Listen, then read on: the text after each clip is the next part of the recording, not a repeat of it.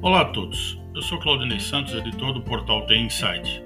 Nessa edição do The Inside Talk, o entrevistado é o empreendedor Pierre Schurman, um dos empresários que inaugurou o mercado de internet no Brasil como fundador do ZIC. Foi também cofundador da Deia.com, cofundador da Bossa Nova Investimentos, uma das maiores investidoras de startups da América Latina. Atualmente, além de Sherman e fundador da Bossa Nova Investimentos, é CEO da Nuvini, um grupo de empresas de software como serviço. Ele, ele nos conta sobre sua trajetória profissional e sobre os planos da Nuvini realizar 85 aquisições, atingindo 4 bilhões em faturamento até 2025. Bom, Pierre, muito obrigado pela sua participação no The Inside Talk. A gente vai bater um papinho aqui sobre as suas duas iniciativas, né? Sua iniciativa em relação à Nuvini e a sua iniciativa em relação ao, ao Bossa Nova, tá ok? Perfeito, obrigado pelo convite aí, Claudinei. Perre, sua família optou pela aventura no mar e você optou pela aventura de ser um empreendedor, né?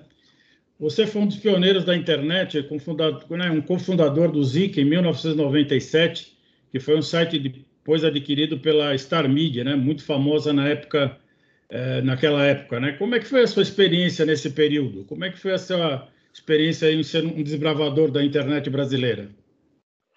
Claudinei, é, naquela época eu acho que eu era marinheiro de primeira viagem, é, para usar essa analogia, e, e, eu acho que a gente é, viveu um ciclo inicial, né, que foi a bolha da internet lá, é, onde tudo passou muito rápido. Foram dois, três anos, é, onde é, a gente hoje está caminhando bem, a internet está crescendo bem, mas aquela época passou, foi uma evolução muito rápida e o mercado aqueceu muito rapidamente. Então quando a gente fundou o ZIC lá atrás, eh, não tinha esse, esse grande movimento de aquisição, de aquisições que, que aconteceram, nos falava de IPO no Brasil, eh, e aí um pouco mais de um ano e meio depois, eh, você teve o UOL fazendo IPO, você teve algumas outras empresas, Mercado Livre, enfim, e esse mercado aqueceu muito. Então, naquela época, eu, eu, um, era a primeira viagem, acho que a gente deu sorte de conseguir vender o ZIC, e dois, a velocidade era muito maior do que ela é hoje,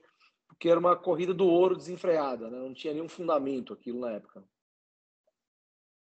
E de lá para cá você foi também fundador da Ideia.com, né, da Connect Experience Marketing, e hoje lidera no Vini, que é uma empresa que atua no modelo de software como serviço, né, e também atua no fundo de investimento Bossa Nova, né, um dos maiores investidores de startups da América Latina, né.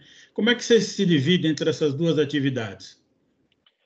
Perfeito. É, hoje, é, devido ao crescimento é, da, da uh, Nuvini, é, um pouquinho mais de um ano atrás, é, o meu sócio, um dos meus sócios, na verdade, João Kepler, assumiu como CEO da Bossa, está fazendo um trabalho brilhante de continuar expandindo a Bossa Nova.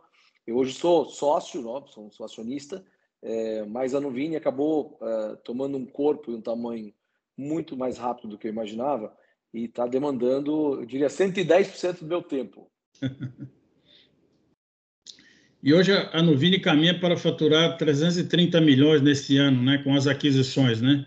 Qual que é o modelo da Nuvini? Como é que ele pretende alavancar o seu crescimento nos próximos anos, né? Você está pretendendo fazer um IPO? Então, a gente uh, vem crescendo de forma inorgânica, né, através de aquisições, uh, M&A, uh, e de forma orgânica também, então é importante uh, frisar que a, a, companhia cresce hoje a 30%, 40% ao, ao ano de forma orgânica, ou seja, as empresas que a gente já tem aqui, uh, e isso, quando a gente soma o, o, número que a gente tem para esse ano e as projeções para o futuro, demandam muito capital. Né? O nosso negócio é um negócio que tem uma demanda de, de, de funding, de, de captação intensa para continuar esse ciclo de M&A, para continuar essa aquisição é, dessas empresas. E aí, consequentemente, o IPO não é algo que a gente acha que é, é para ficar bonito na fita, para aparecer na mídia, não é uma questão de ego, não, é uma questão fundamental para o modelo de negócios, dado o fato que a gente precisa de muito capital e a gente quer continuar adquirindo empresas. Então, o, IPO é a forma de acessar o mercado de capitais e nos dar acesso a, a, a esse recurso para a gente continuar escalando a Nuvini. Queria aproveitar aqui a tua experiência né, na área de startups, né, de você ter uma, uma, uma convivência muito grande em todo esse ecossistema, né? Hoje existe um capital um, para investimento de startups e projetos inovadores aí abundante, né? Mas, ao mesmo tempo, o cenário, um econômico também bastante complicado, né? Você acredita que esses investimentos vão continuar? Como é que você está vendo esse cenário? É, eu, assim, a tecnologia, quando a gente olha a tecnologia no Brasil, o impacto dela, né, a penetração é, da tecnologia no, no PIB é, versus os outros países, é, a Ásia, a Indonésia, a Ásia como continente, a Indonésia, por exemplo, como, como um país, é, fora a China, fora os Estados Unidos, etc., a gente tem uma penetração muito baixa de tecnologia. Né? Quando você olha para a Bolsa é, de Valores brasileiras, tem pouquíssimas empresas listadas ainda, é, e nos Estados Unidos, quando você olha lá o mercado é, de capitais, né, as, as, maiores empresas hoje nos Estados Unidos são de tecnologia, na China também. Então tem um espaço muito grande de crescimento, porque a tecnologia, essa transformação digital que é, se acelerou mais recentemente com a pandemia, é, ela vai passar por, por todas as áreas. Né? A tecnologia é algo que vai permear todas as áreas, desde as grandes empresas que já vêm usando tecnologia há bastante tempo, e agora cada vez mais o pequeno e médio é, que deve usar tecnologia, ou seja, deve acelerar a, a, o crescimento de tecnologia como parte do PIB e deve acelerar é, o crescimento das startups, que são quem é, é tem, tem, trazido inovação, quem tem trazido é, soluções né, para essa transformação digital, que é a palavra certa para falar mais quando a gente fala tecnologia é, no Brasil. E hoje, por exemplo, como é que uma, uma, uma startup deve se posicionar? Quais que pontos ela deve considerar para conseguir um aporte financeiro, né? Com a sua experiência, quais as recomendações que você faria para uma startup que pretende trilhar esse caminho da aceleração? É, eu acho que hoje o Brasil tem tantos mercados que permitem uh, você começar um negócio uh, que você não precisa mais uh, olhar mercados muito, muito grandes, né? Quando você olhava lá o que o Mercado Livre fez, o que é, algumas empresas estão fazendo aqui no Brasil, startups como Quinto Andar e House, que são uma empresa, uma log, elas demandavam mercados muito maiores para conseguir o funding para se crescer. Hoje você tem uh, uh, alguns nichos muito relevantes uh, na área de, de legal, na área de gov, governo, tecnologia para governo, tecnologia para educação, onde você consegue uh, criar negócios uh, com menos capital, até porque o custo também de, de, de crescer, criar empresas caiu. E uh, a dica que eu diria é, primeiro, encontre a dor, encontre o mercado, crie um MVP, capte um pouco, tem bastante investidor anjo por aí, capte um pouco de recursos e teste a ideia, teste o projeto, porque é possível hoje testar muito mais simples, mais rápido e mais barato do que era seis, sete anos atrás. E aí, depois de testado, acho que tem bastante dinheiro aí para apoiar seu negócio, sua, sua iniciativa, sua startup. Mas testar é muito importante. Recentemente está uma discussão em relação, em relação, ao marco legal da startup. Né? Como é que você avalia o, o, o marco legal para startups? Você considera positivo? Você tem alguma crítica em relação a, a esse marco legal? Eu, eu acho que uh, toda vez que a gente tem algum, uh, algum tipo de é, estrutura é, é, que dê alguma visibilidade para todos os stakeholders, todos os participantes do mercado, isso é positivo. É, melhor do que não ter, porque é, ao não ter, você, cria uma insegurança jurídica muito grande. Quando eu tenho, tem, criamos marco legal, e claro, tem oportunidades de melhoria, com certeza, é, tem formas de ele iterar e ficar melhor, com certeza, mas não ter um marco legal era mais arriscado para investidores, para empreendedores e, e para o mercado como um todo. Então, a gente pelo menos tem um framework hoje, tem, um, tem uma estrutura, um arcabouço hoje, que serve como base e pode e provavelmente será, evoluirá para atender as necessidades do mercado como um todo. E, e, como é que você vê o apoio do governo em relação a isso? Né? Como é que você avalia o papel do governo em apoiar o crescimento da, das startups? Né? Haja visto que as pequenas e médias empresas são as maiores empregadoras de mão de obra, e as startups também têm um papel de formação né, de profissionais de tecnologia. Né? É, o sistema educacional também teria que estar preparado para prover mão de obra para esse tipo de, de mercado que está crescendo rapidamente. Né? Qual a sua avaliação sobre esse papel dessas, do, do governo? Eu acho que tem, tem dois pontos importantes para a gente detalhar aqui. O primeiro que, é, é, há quatro anos atrás, o mercado inteiro tinha, lá, 3 mil startups, hoje a gente tem 14 mil. Então, cresceram, cresceu muito rapidamente. É, e, e, os governos, não só esse, mas todos os governos, é, tendem a ter políticas de médio e longo prazo que têm um, um, um caminho de implementação que não é instantâneo. Né? Não é uma empresa que tem o um budget anual e decide priorizar ponto A, ponto B ou ponto C. Então, eu acho que o, o governo está reagindo bem a, a, essas demandas, começando a reagir a essas demandas, mas tem muito trabalho pela frente, porque é uma mudança uh, importante, recente. Alguns números falam de 400 a 500 mil vagas disponíveis né, de, de alta renda, é, é, que ajudaria muito o Brasil como um todo, mas acho que o, governo é, ainda não reagiu a essa mudança, como alguns outros setores, as empresas tradicionais também, às vezes, não reagiram a essa mudança da, da, da velocidade da tecnologia. E, e, tendo em vista esse, apag, esse, apagão da mão de obra, né, como é que você está fazendo na Nuvini? Né? Porque a Nuvini ela, ela engloba vários, vários, vários startups dentro dela, né? vários negócios diferentes com focos de mercado diferente. E como é que você está fazendo para uh, ah, conseguir profissionais para o crescimento da Nuvini? É, a, gente tem, a gente tem uma série de ações uh, de formação, então a gente apoia algumas iniciativas aí eu não vou entrar em detalhes dos nomes só para não deixar os, os, demais aí com as outras empresas que a gente não apoia com inveja, mas algumas, algumas iniciativas é, é, de formação de profissionais, é, e não só, em, não só em design, mas uh, uh, em, em, dados e outras áreas. A gente tem iniciativas internas é, de capacitação de líderes, então hoje a gente tem um, um programa de liderança interno para permitir que as pessoas consigam ter uma, um plano de carreira, consigam uh, na linha do tempo, ter posições de liderança, né, para poder fazer gestão sobre outras pessoas, que é importante também. Não adianta só ter programador se não tiver gestor aí para acompanhar os negócios.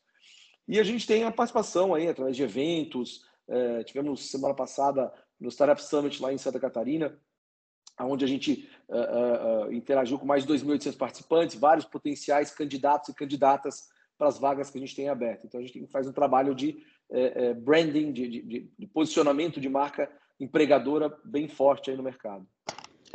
E você como um porque empresário... É um desafio, porque, é um, porque é um desafio grande, é um desafio grande. É, hoje está um, é um, é um, problema bastante sério, né? Porque está tá refreando o crescimento de muitas empresas, né? não só startups, mas empresas de modo geral, né?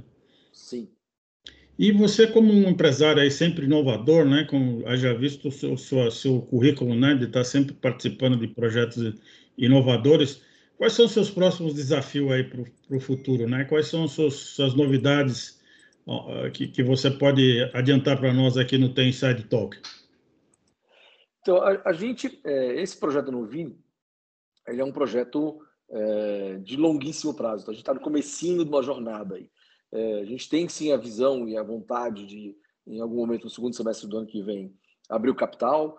É, devemos começar a expansão para a América Latina agora no comecinho do ano de 22, é, e, e, queremos fazer uma diferença. A gente cada vez mais é, encontrar uh, boas empresas, bons founders para crescer o negócio é, e se tornar líder na América Latina. É, é, é, não é tão emocionante, mas é, o que nos faz acordar de manhã e, e buscar trazer mais e mais empresas e times para a gente conseguir construir esse negócio que é bem diferente do que não tem nada igual na América Latina. Então a gente está fazendo algo bem diferente aqui, que de, por si só demanda muita inovação, muito, muita re, é, demanda repensar modelos, demanda se adaptar às realidades do mercado. Então estamos muito focados em executar agora. E falando em realidade de mercado, você vê algum algum desafio, alguma ameaça para o mercado no próximo ano, né? Tendo em vista essa mudança que nós estamos tendo em relação ao trabalho, partindo, digamos, do trabalho home office para o trabalho remoto, a volta do escritório, essas indecisões que existem em relação a qual será o modelo de trabalho do futuro. Você vê alguma ameaça em relação ao possível crescimento do mercado de tecnologia? Eu, eu vejo é, uma ameaça é, em relação à nossa capacidade de se adaptar a um modelo mais flexível porque a gente veio historicamente, né, até o começo da Covid aí, no modelo tradicional, escritórios, alguns programadores remotos, e foi para um modelo 100% remoto, e vai ter uma, uma, volta, e acho que essa volta ela precisa ser muito bem pensada, ela precisa ser muito bem caso a caso, é, é, literalmente de indivíduo a indivíduo, de pessoa a pessoa, é, porque se a gente é, causar, é, optar por tomar uma, tomar uma, ter uma política interna aqui ou, ou tomar uma decisão é, igual para todos, a gente vai ter dificuldades porque existem muito mais opções de pessoas pelo Brasil afora aí sendo contratados, contratadas por empresas fora do Brasil, algo que era era existente, mas não nessa escala.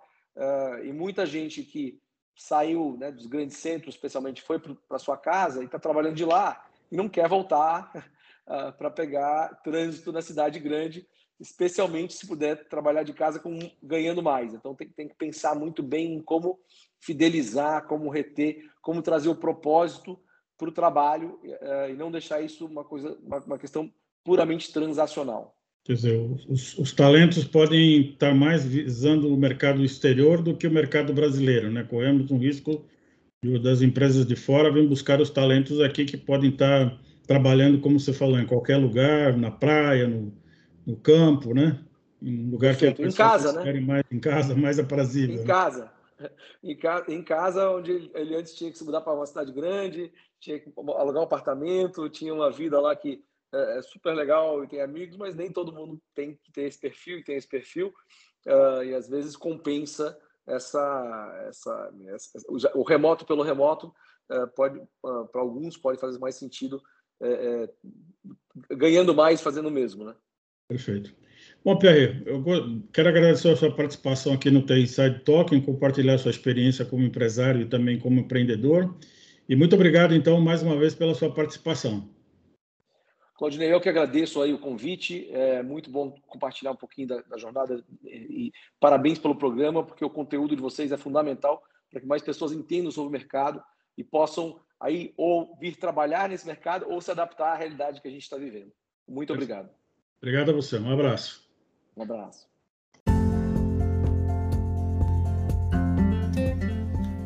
Esse foi o episódio de hoje do The Inside Talk. Agradeço a audiência e gostaria de convidá-los para seguir The Inside nas redes sociais, para acompanhar as principais notícias no mundo da tecnologia e ficar por dentro dos próximos episódios e eventos. Até o nosso próximo encontro.